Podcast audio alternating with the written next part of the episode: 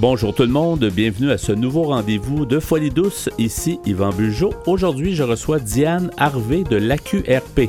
À l'espresso et à l'espresso allongé, Pierre Laporte amène son sujet, l'impact des jeux vidéo sur la santé mentale. Notre collaboratrice Catherine Stassin est des nôtres. Son sujet, être bien au travail et l'importance de l'employeur. On commence en chanson avec Que tous dansent de Noé Préchoff. Bienvenue à Folie douce.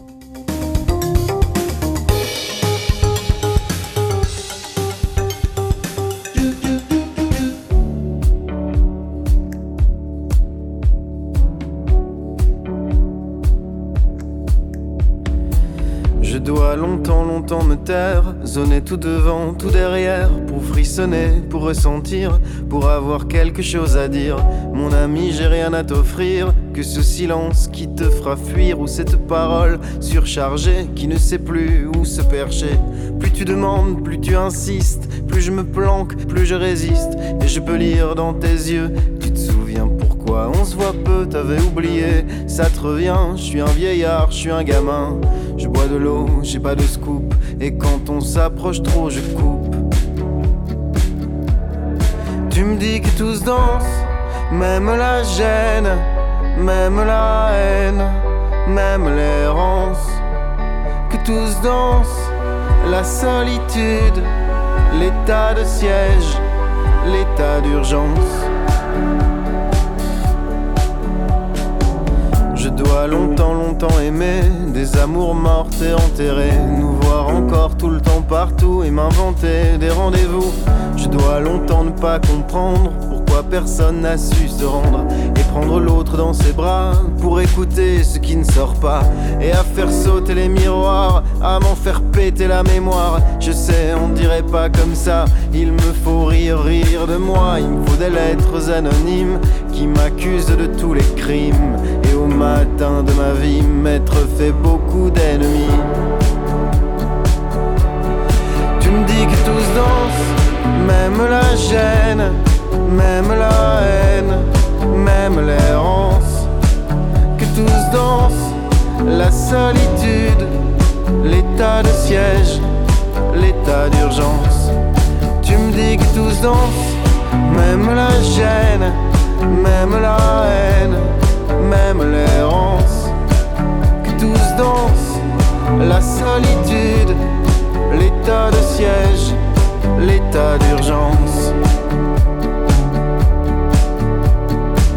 Il me faut longtemps, longtemps la lutte, la promenade et la dispute. Il me faut explorer mon époque et tout ce qu'elle provoque. Contempler mes contemporains qui subliment leur chagrin. Mater le mystère et l'héroïsme de danser sous le capitalisme.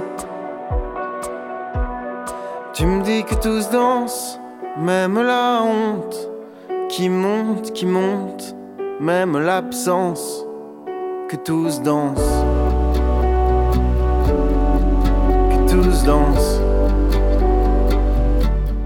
Tu me dis que tous dansent, même la chaîne, même la haine, même l'errance. Que tous dansent, la solitude, l'état de siège, l'état d'urgence.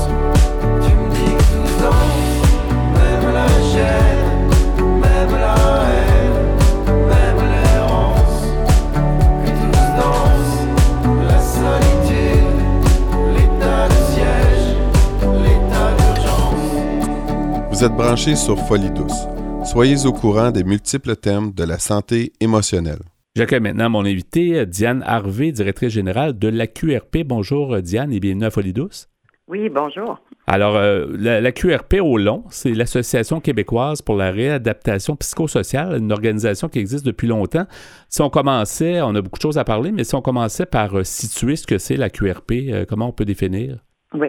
Vous avez dit, Yvan, que c'était une, organisation qui existe depuis longtemps. Je préciserais, là, depuis plus de 30 ans. Oui. Alors, euh, la QRP est née dans les années 90 euh, euh, au moment où il y avait énormément de services axés sur les soins, mais très peu sur la réadaptation psychosociale. Donc, tout ce qui entoure, je vous dirais, le quotidien de la personne, l'emploi, l'hébergement, tout le, volet citoyen, si je peux dire, là, de la santé mentale. C'est ça que ça signifie, en fait, réadaptation psychosociale, ça, ça couvre tous les, un peu toutes les facettes. Là. Oui, effectivement. Là, ça vient compléter, si je peux dire, la gamme de services axés sur le, les soins, le traitement. Ouais. Euh, alors, la QRP ben, euh, a finalement pour mission, là, comment je vous dirais ça, notre mission ultime, finalement, c'est d'améliorer la qualité de vie des personnes qui vivent ou qui ont vécu avec un, trouble de santé mentale et celle des membres de l'entourage. Et pour améliorer cette qualité de vie, on s'est donné pour, pour mission de promouvoir les meilleures pratiques en matière de réadaptation psychosociale. Et la réadaptation psychosociale a toujours prôné le rétablissement et la citoyenneté euh, des personnes concernées par les enjeux de santé mentale. Donc, par la, promotion des meilleures pratiques, on a développé là, un éventail de services pour soutenir différentes initiatives en lien avec euh, euh, la réadaptation. Oui. Et c'est une, organisation assez grande quand même qui couvre pas mal de, de, ben, en fait, de territoires. Vous avez quand même une assez grande équipe aussi, je crois. Euh, avec le temps, ben, naturellement, l'équipe a grossi. On a une posture provinciale. On est vraiment un organisme, on est qualifié, si je peux dire, d'organisation nationale de services, donc une posture provinciale. Euh, c'est sûr que, bon, euh, quand je suis arrivée là, dans les premières années, autour de, de 2000, c'était une petite équipe. ce qui a permis un gros virage, j'oserais dire, de la QRP, c'est toute l'intégration et la reconnaissance des savoirs d'expérience. C'est la volonté aussi d'agir comme un employeur exemplaire en santé mentale c'est-à-dire qu'on va favoriser à compétences égales les personnes qui ont un savoir d'expérience parce qu'on voit ça comme l'ajout d'une expertise spécifique, si je peux dire. Et on se dit, si jamais vous, si vous ne faites pas ça, ben, c'est certainement moins le milieu euh, dit privé qui va le faire. Fait qu'à quelque part, vous devez donner l'exemple aussi. C'est une bonne, une bonne initiative. Là.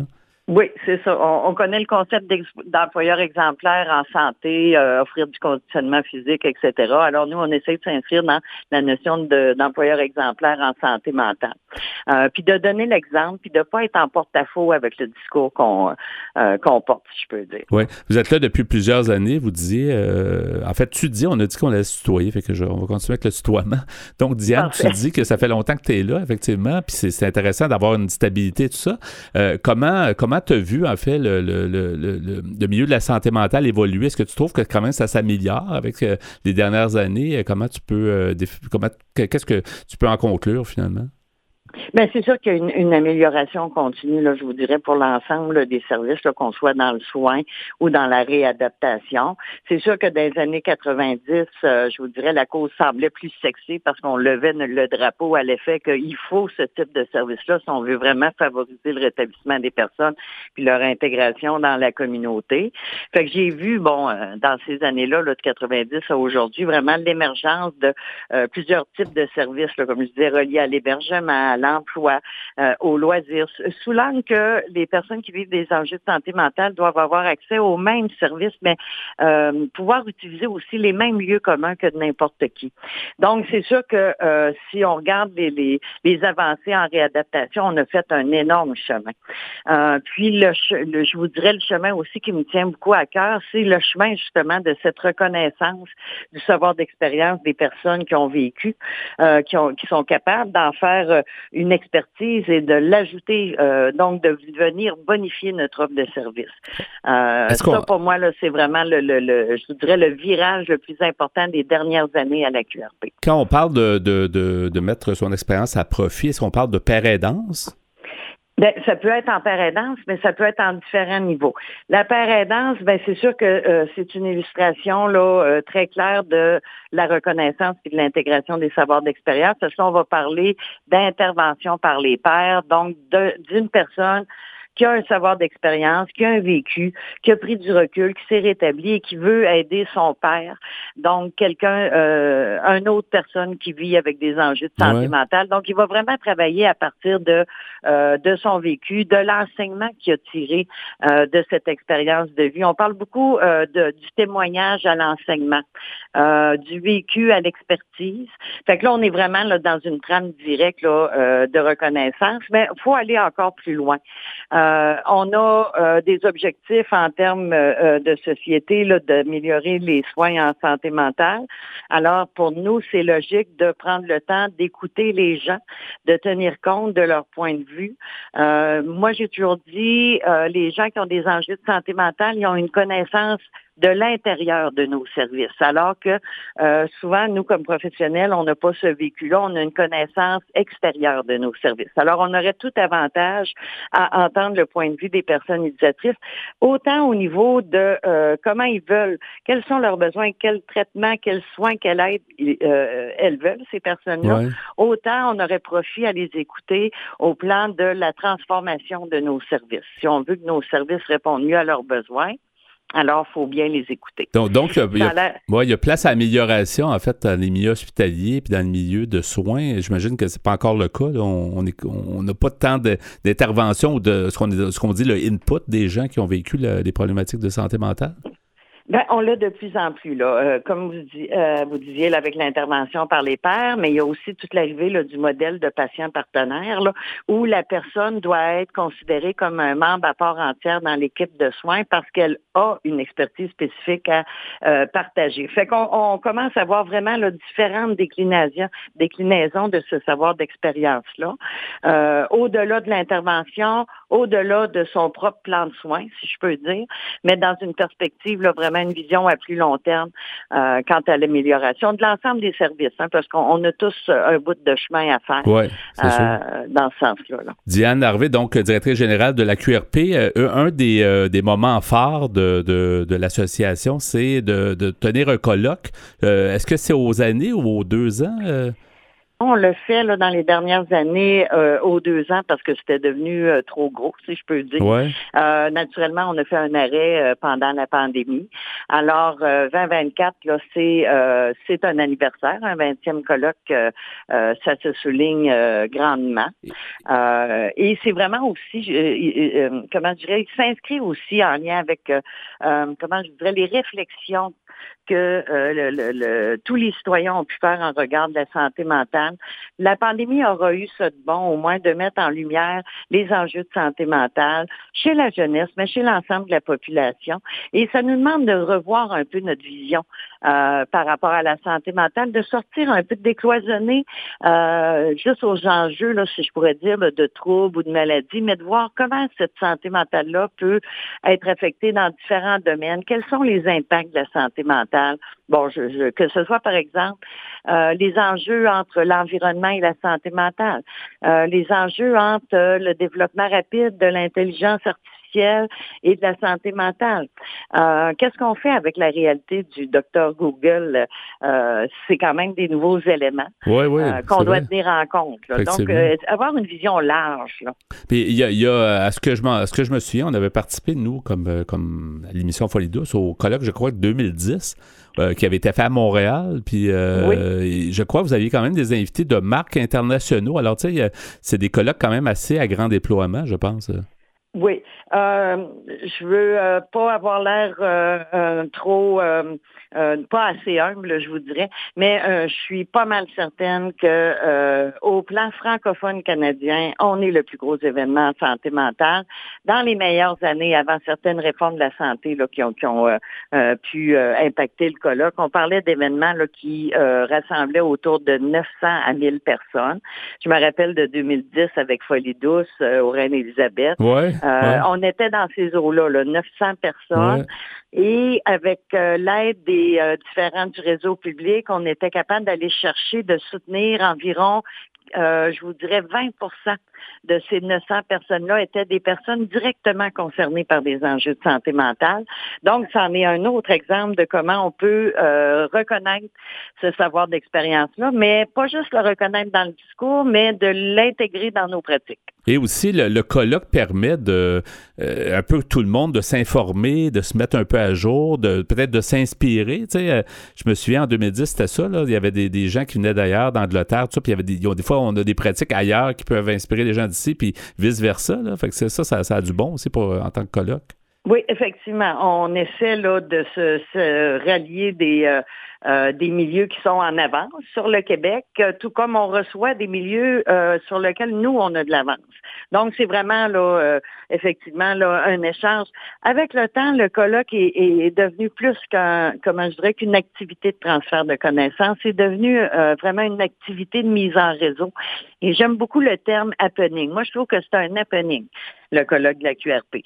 Euh, parce qu'il y a un côté festif, il y a un côté créatif, il y a un côté vraiment de rassemblement, d'échange. C'est un des rares événements où on va avoir des gens de toutes les régions. Oui, on va avoir des gens de l'international, euh, mais on a une belle couverture aussi euh, au Québec.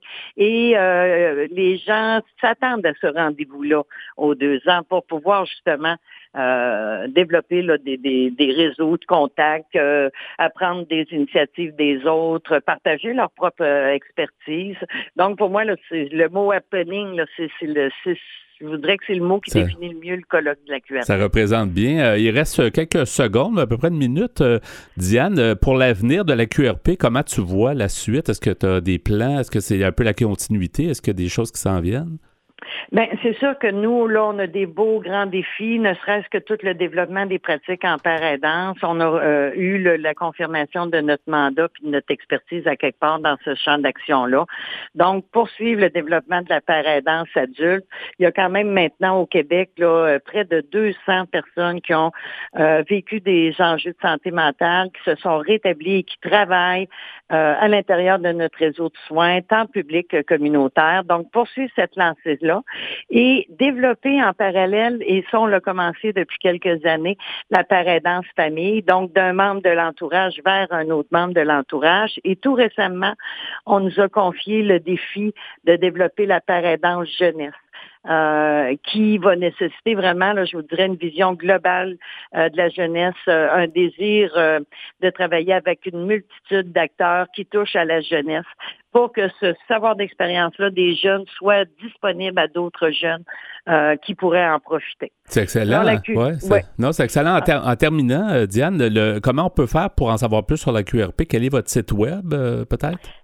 Le site est euh, en construction, donc euh, on, invite, vous allez le voir évoluer là, tout au cours de l'année 2024.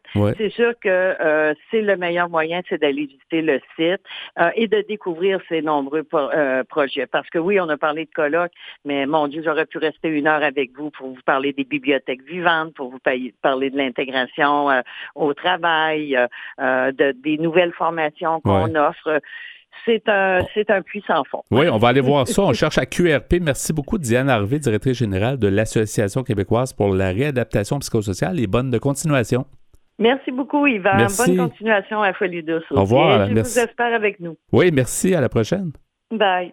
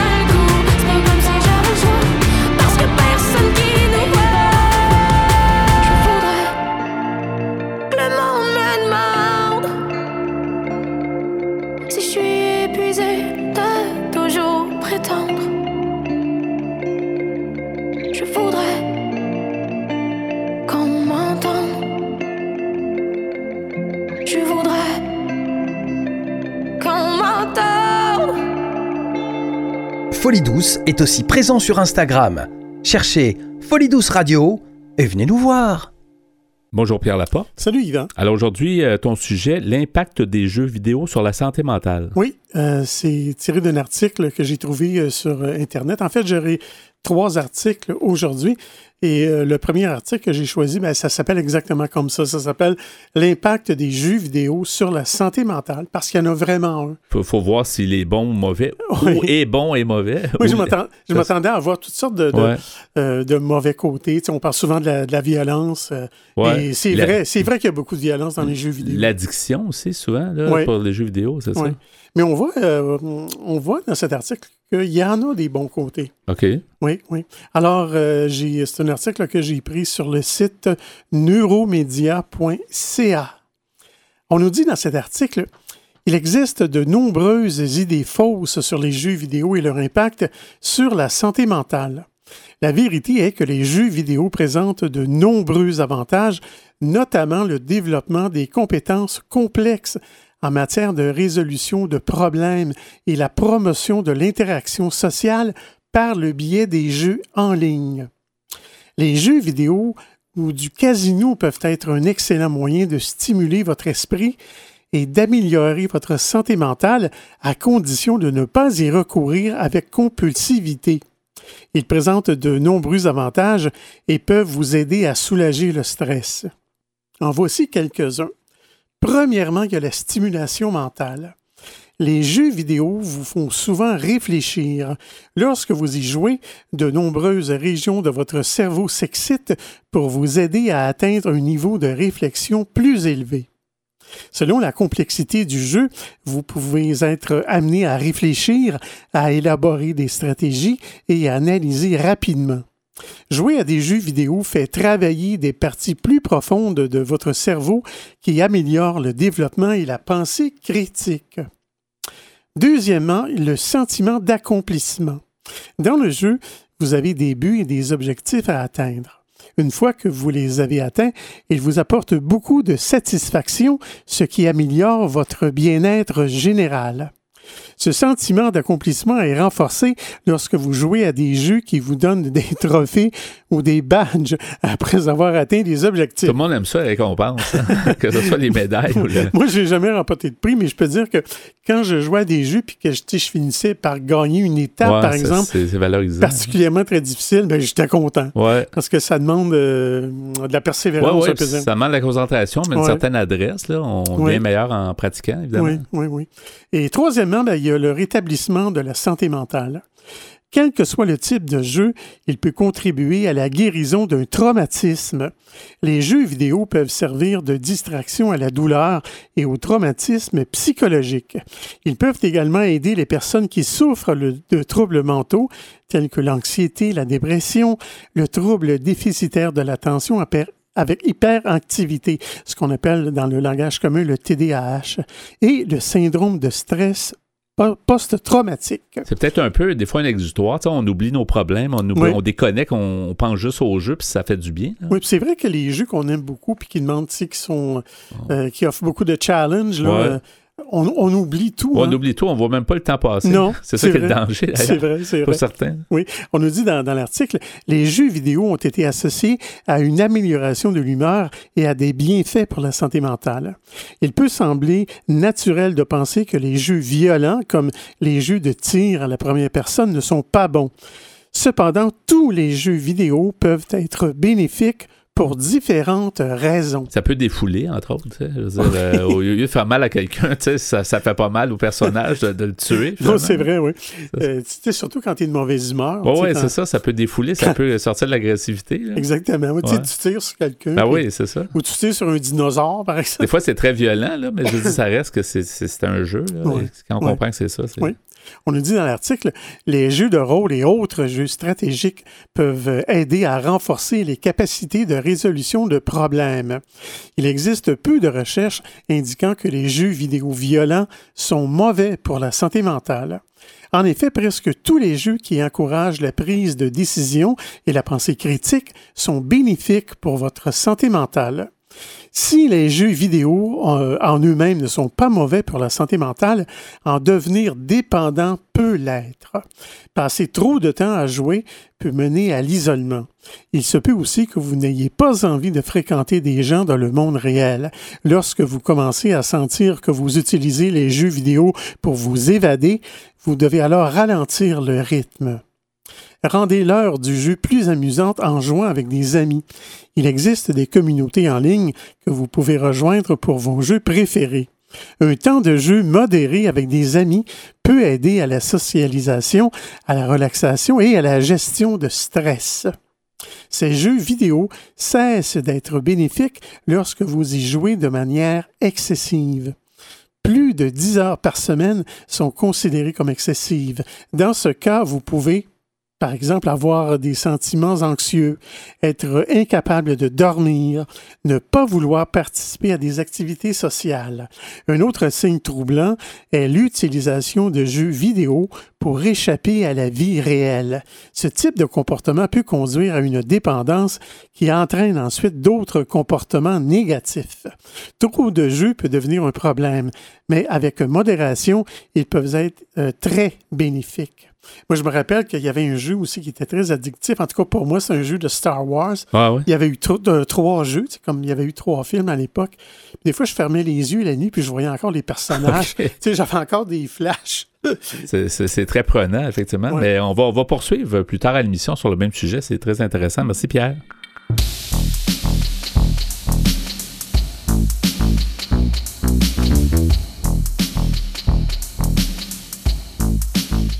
À venir dans l'émission, Catherine Stassin amène sa chronique Être bien au travail et aussi l'importance de l'employeur. À l'espresso allongé, Pierre Laporte poursuit avec l'impact des jeux vidéo sur la santé mentale. Vous entendrez aussi en chanson Presque beau de Fishback et Aider de Bolduc tout croche. Vous voulez échanger avec nous ou vous désirez participer à l'émission? Notre site web est antenne au singulier.qc.ca. Utilisateur des réseaux sociaux, cherchez Folie Radio pour nous trouver ou téléphonez-nous au 514-990-9604. Vous écoutez Folie Douce, pionnier en santé mentale depuis 1991. De retour au micro dans quelques instants.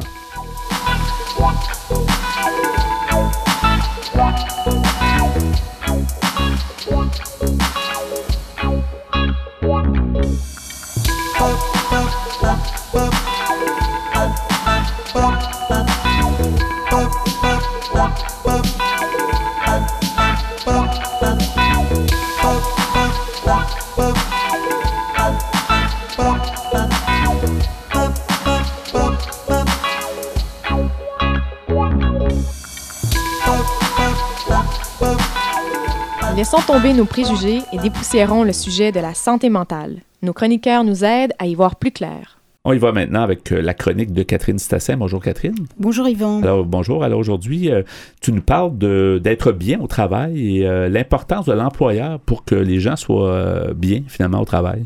Voilà, le- l'employeur Un a rôle à jouer, là, c'est ça? il a un rôle important à jouer pour le, le bien-être mental et physique. Et c'est pas une dépense, c'est ça. Je pense que les, les gens ont évolué, mais autrefois, tu j'ai l'impression que l'employeur voulait en faire le moins possible, mais on se rend compte aujourd'hui qu'un employé heureux, c'est un employé qui va mieux travailler, qui va être plus constant, moins absent, euh, euh, il va rester plus longtemps avec la compagnie, peut-être toujours, donc euh, c'est un Oh, investissement. ben voilà, tu donnes déjà toutes mes réponses. Ah, ben, c'est très bien. ben, c'est une belle chronique, merci. c'est très bien en fait. non, ça m'intéresse ce sujet-là. tu j'ai- Ben, j'ai- t'as tout compris, c'est ça en fait. C'est sûr que même si on n'est pas dans un esprit purement mercantile Ouais. ici, c'est certain que soigner son employé, euh, c'est bien pour l'employé et c'est bien pour l'entreprise aussi. On va pas se le cacher. Hein. Euh, toutes les entreprises ne bichonnent pas leurs employés uniquement pour ce plaisir-là. Oui, ils respectent la santé, la sécurité souvent, Ouais. mais maintenant. Il y a des lois de toute façon aussi. Ah, ah. Ça. Depuis 2022, il y a une loi qui est passée au Québec et qui fait qu'en fait, le côté, le risque psychosocial des employés au travail est inscrit dans la loi. Donc l'employeur se doit de faire attention à ces risques et non seulement d'y faire attention, mais de les identifier et de corriger ces Ouais. risques. Et c'est- gagnant, là. Je, pense que les employeurs com- comprennent ça, la plupart, c'est une bonne nouvelle pour les employés. C'est pour la- extrêmement gagnant. C'est des milieux de vie, là.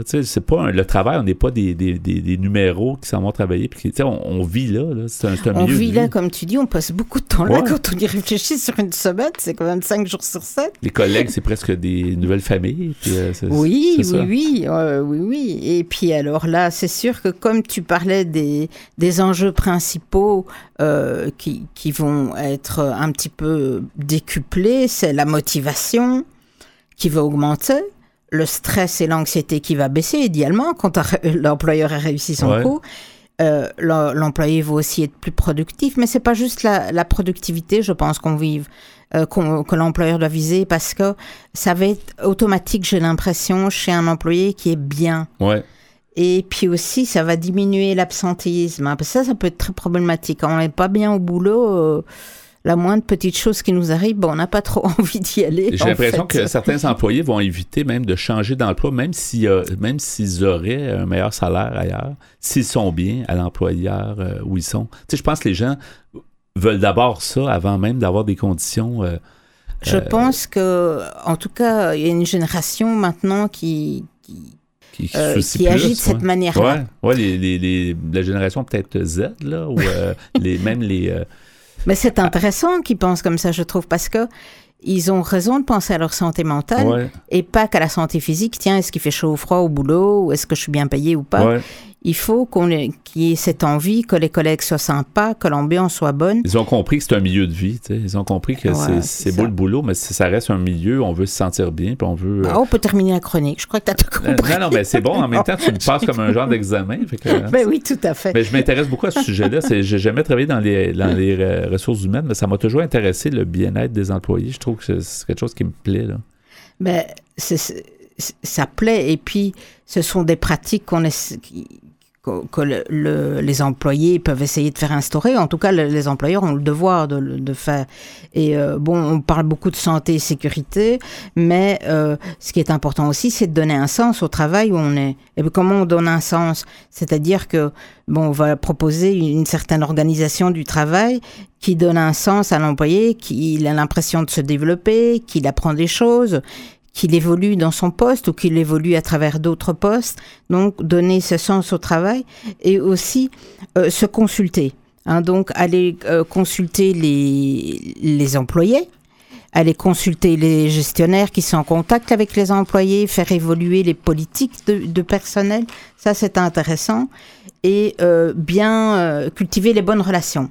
Donc, ne pas attendre qu'il y ait un problème pour agir essayer de faire en sorte qu'il y ait une gestion des tensions à l'avance, si je puis me permettre de dire ça comme ça. C'est-à-dire que faire comprendre aux employés qu'il y a des outils et qu'il y a des personnes disponibles pour eux s'ils sentent que le conflit est en train de naître. Ouais. Hum, Comme une- un nouvel employé qui arrive quelque part, il veut pas marcher trop sur les plates-bandes des autres, donc il fait attention, etc. Mais il sait pas trop comment faire. Il peut aller voir la personne en ressources humaines, dire bon ben voilà, qu'est-ce que je fais avec cet employé qui est, puis- qui est là depuis 20 ans, mais euh, bon, je peux pas faire exactement ce comme il fait lui là, parce que c'est pas comme ça que ça peut marcher pour le mieux, etc. Mm. Donc on peut aller chercher des conseils et c'est l'employeur qui doit proposer ça, qui doit dire à l'employé, bah écoutez, ça existe, on va trouver des solutions avant qu'il y ait des gros conflits. Ils doivent prendre les, les devants, en fait. Les, les, patrons doivent prendre les devants puis euh, informer les employés que Voilà, qu'est-ce qui est c'est le disponible, devoir du, du patron, comme Ouais. l'employé, il, il doit venir au boulot le matin. Oui, c'est ça. Chacun sa responsabilité. Mais c'est c'est- c'est une bonne nouvelle, je trouve, parce que, tu sais, on- il y a tellement eu de, de souffrance au travail, des gens qui n'aimaient pas leur travail, puis ils enduraient, mais je trouve que on s'en va dans la bonne voie. Là, Je pense, oui, il y a encore des, jo- des, des jobs très mécaniques, très durs Ouais. physiquement. Euh, on va voir un petit peu comment ça s'en va avec tout ce qui est robotique, mais ça, c'est une autre question. Ouais. Euh, maintenant, on va aller vers des choses plus rigolotes qui peuvent être des meilleures pratiques euh, au travail. C'est par exemple aménager une salle de détente.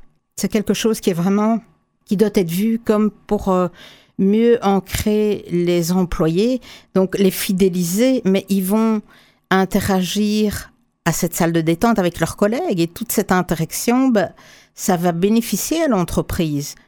Et ça va peut-être même euh, pousser certaines personnes à s'informer. Tu sais, on parlait dans d'autres chroniques de, de dire y a-t-il un problème? Est-ce que ça va d'être plus attentif, d'être plus euh, attentif à son entourage, en fait? Parce que si, Voilà. on, si on voit à ne pas travailler en silo parce qu'on va dire oh mais tu travailles pour un tel dans tel service hein, mais tu fais ça comme ça. Oh on n'est pas au courant. Alors qu'on joue en fait un jeu de fléchettes ou bien qu'on discute ou qu'on joue un jeu de cartes sur euh, euh, moi je me rappelle que quand il y avait une finale de foot on se dit en même temps regarder la télé et le soccer pardon du Mhm. foot. On regardait ben, j'ai échangé avec plein de gens j'ai rencontré plein de gens de de Ouais, l'endroit où un- je travaillais euh, Ouais. alors qu'en fait moi le foot m'intéressait pas tant Mais que ça mais pour liens, finir c'était tellement sympa comme ambiance et on échangeait et on créait des liens comme tu dis. On évacue surtout le stress. C'était un, un tribunal international. Donc il y avait beaucoup de stress en effet. Euh, c'est des enjeux importants. Donc ça nous permettait de vider ce stress et même de lier des liens d'amitié. Ce que je trouve le plus chouette c'est les entreprises qui donnent des endroits de micro-siestes donc c'est des siestes qui vont de 5 à 20 minutes un quart d'heure euh, où on peut recharger ses batteries et puis on repart l'après-midi aussi frais qu'on est arrivé le matin. Il faut voir ça comme quelque chose de positif et pas pour euh, euh, de la glandouille organisée. Non, la micro-sieste est quelque chose de positif. Je crois que c'est en train de faire son chemin. C'est pas partout, hein. Non. Mais euh, Surtout, des, des fois, c'est des entreprises, c'est peut-être plus avant-gardistes, ou c'est pas nécessairement des entreprises traditionnelles qui font ça. Peut-être que ça arrive, là, mais peut-être. Moi, j'ai vécu ça. J'ai connu ça chez IBM ouais. il y a 15 ans, plus de 15 ans. Euh, donc, euh, Mais encore, on parlait à ce moment-là des, testaient. On parlait, des- mais on parlait des nouvelles technologies. Tu sais, moi, j'ai Oui. connu ce genre de choses-là aussi dans des, dans des boîtes de plus de marketing ou de, Ouais, tu sais, c'est des ça. choses comme ça, là, de, de web. là. Hmm. Mais c'est ça, on, mais j'espère que ça va, ça va se répandre parce que toutes les entreprises ont intérêt à avoir ça pour leurs et employés. sentent que c'est bénéfique, en fait. hein. Oui, c'est ça, exactement. C'est toujours- que- toujours le bien-être des employés. Je pense qu'il faut trouver la, la- la bonne formule, là, la bonne, euh, selon le type d'entreprise, mais c'est c'est toujours gagnant. Parce qu'on peut avoir un petit coup de bas en après-midi, mais et puis du coup, on va plus dire oh, il faut que je termine ma journée, je termine ma journée comme euh, vraiment comme si on On prend un café, un autre là, café, ça, un autre café. Ouais, c'est ça. On, on se booste un petit peu parce que c'est dur, là, des fois. Alors que là, une micro-sieste, et hop, c'est Ouais. reparti. Ouais. Alors, euh, les horaires flexibles, conciliation, travail-famille, ça, c'est vraiment quelque chose qui euh, donne beaucoup de résultats euh, en matière de bien-être au travail. Et, hein, et euh. je rajouterais, tu sais, que travail-famille, mais je rajouterais même proche aidant. Tu sais, comme dans le sens, il y, a- il y a toujours le côté de dire des parents de jeunes enfants qui ont des, de la conciliation à faire, mais il y a aussi des gens qui s'occupent, par exemple, de, de, de personnes, soit des, leurs parents ou des gens qui ont besoin, tu sais, un proche aidant. Là, Tu as raison. D'ailleurs, on, on devrait dire conciliation travail-vie personnelle. Ouais, Parce que dans le fond, ce n'est pas que la famille. On peut être proche aidant d'un ami, on peut être proche aidant de quelqu'un euh, qui est de famille éloignée, ou euh, vraiment, on peut être proche aidant de, de disons qu'on peut décliner Oui. cette formule. Et ça enlève Donc, un stress c'est une énorme. bonne parce- remarque, Ouais, ça. mais ça Ouais. enlève un stress énorme. La personne qui doit quitter pour une raison X importante, là, se sent toujours un peu mal à l'aise parce qu'elle se dit comment je vais être vu par les autres, les patrons, Mm. tout ça. Quand, quand c'est clair, puis de dire écoute, quand il y a des raisons importantes, ben, allez-y, puis on va comprendre. Puis je que la, la personne, ça enlève une, une tonne de, de- de stress. là. hein.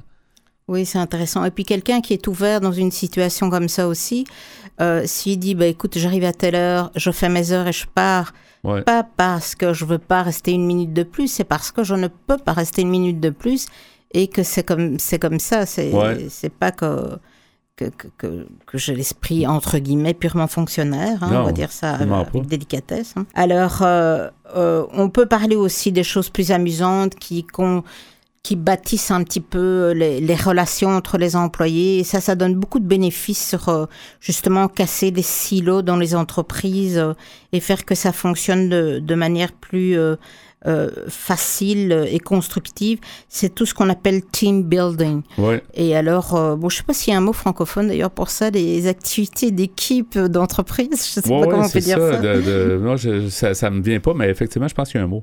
Bon, bah, ça renforce les liens, ça peut être sympa. Ça peut être aussi bien euh, des choses qui se font, bon, en général, en dehors des heures, euh, malheureusement, parce que moi, je trouve qu'on peut trouver des, du temps sur les heures. Ça peut être du sport, ça peut être des sorties culturelles, ça peut être des jeux. euh, dans le bâtiment même, euh, des jeux de piste ou des jeux d'orientation, etc. Des fois, on a des lacs à l'épaule, où les gens quittent, euh, puis ça, ça peut être bénéfique pour l'entreprise aussi, là, à l'occasion. À Je- l'extérieur du bureau, euh, des fois, à- même à la campagne ou ailleurs. Là, Oui, intéressant, c'est sûr que ça c'est encore un autre budget, mais c'est intéressant. Ouais. Et alors je voudrais terminer sur euh, le, non, le rôle euh, qui est vraiment intéressant, c'est ce qu'on pourrait appeler en français le responsable du bien-être et euh, en anglais on dit Chief Happiness Officer. Donc c'est vraiment une personne qui va s'assurer du bien-être euh, et mettre les activités en place, mettre l'écoute en place, euh, faire euh, être certain que l'information passe. Ça, ça existe, cette Ah, ça existe déjà dans certaines Je- je- entreprises. Je, veux, je veux appliquer, j'aime ça. Vas-y. non, non, j'aime, ça. Oh, ça. bah, tu peux postuler. D'ailleurs, j'allais ça. dire, les qualités pour ces personnes, il faut des personnes avenantes, enthousiastes, créatives, à l'écoute, solutions judicieuses, adaptées, etc. Il y a des descriptions, tu pourras aller voir. Ah oui, c'est- c'est très sympa comme, euh, euh, comme rôle, je trouve en effet, et que les entreprises réalisent qu'elles peuvent se doter d'un tel euh, employé qui va encadrer les autres euh, et qui va se soucier du bien-être. C'est vraiment quelque chose un- de très positif. C'est un bon investissement pour la, la qualité de, de bien-être de ses employés. Voilà. Alors, il y a d'autres, je mettrai en ligne beaucoup Ouais. d'autres façons d'assurer son bien-être, euh, enfin que l'employeur assure le bien-être des employés euh, en ligne. Et je veux juste conclure qu'en fait que l'entreprise, euh, en effet, c'est pas seulement ce que vous vendez ou si c'est un service que vous vendez ou, ou du, du matériel, mais c'est vraiment l'investissement doit être dans vos travailleurs Ouais. si vous voulez qu'elle évolue de manière positive. On va mettre ça, donc, les liens, les, les différentes références sur notre site antenne.qc.ca dans la section mentionnée à Folie Douce sur euh, être bien au travail euh, par rapport à que, que l'employeur s'en charge. En fait, merci beaucoup, c'est Catherine, pour cette chronique. Merci Yvon. Au revoir. Au revoir tout le monde. J'ai rien à faire de l'intendance, tu sais. Je repars à zéro, ouais. Tu penses, j'enrage de ne plus dire adieu. Jamais je ne le pense. Je rêve d'annuler tes adieux. Si je m'en vais tout en haut, mais pour y voir qui? Gardez seulement les cœurs cadence. À mesure de